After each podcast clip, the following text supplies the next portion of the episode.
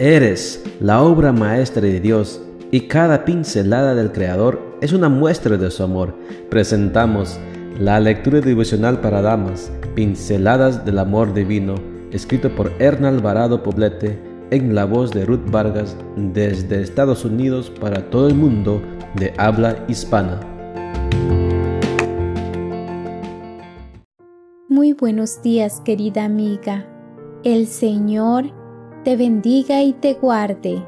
Hoy es domingo 8 de agosto.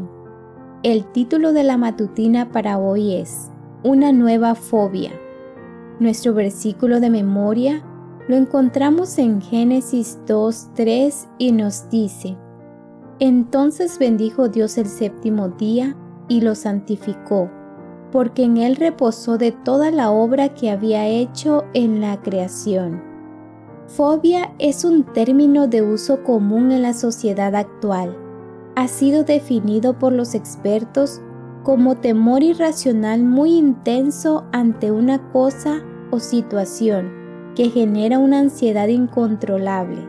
Las fobias se han convertido en un problema psicológico y psiquiátrico, cada día más frecuente en las consultas, como resultado del estilo de vida moderno que ejerce mucha presión emocional, social, física y espiritual en los individuos. Esta sociedad industrializada, competitiva y vertiginosamente cambiante exige productividad constante y está llevando a muchas personas a un nuevo tipo de fobia, la fobia a no tener que hacer.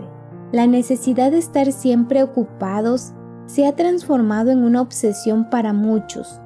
No se permiten tiempos de descanso, reflexión, meditación, esparcimiento y encuentro sin sentir culpa. Las damas, especialmente las madres y esposas, saben a lo que me estoy refiriendo. Nos creamos la sensación de tener tareas pendientes, ocupaciones y obligaciones que no acaban. Es importante reconocer que hay cierto tipo de ocio que es muy productivo.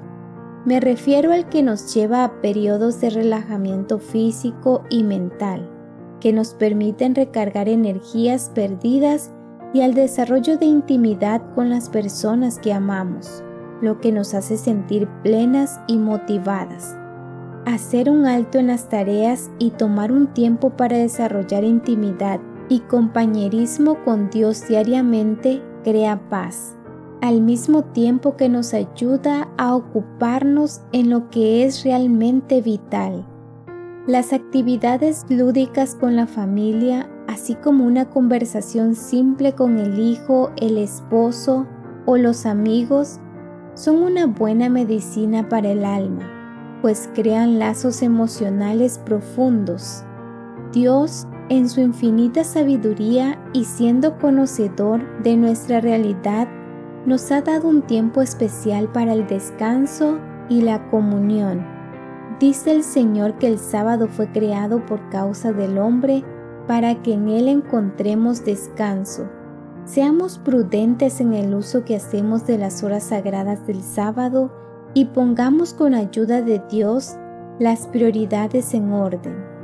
La convivencia familiar, la comunión con los hermanos y el servicio al prójimo son algunas de las actividades que nos proveen descanso y salud integral.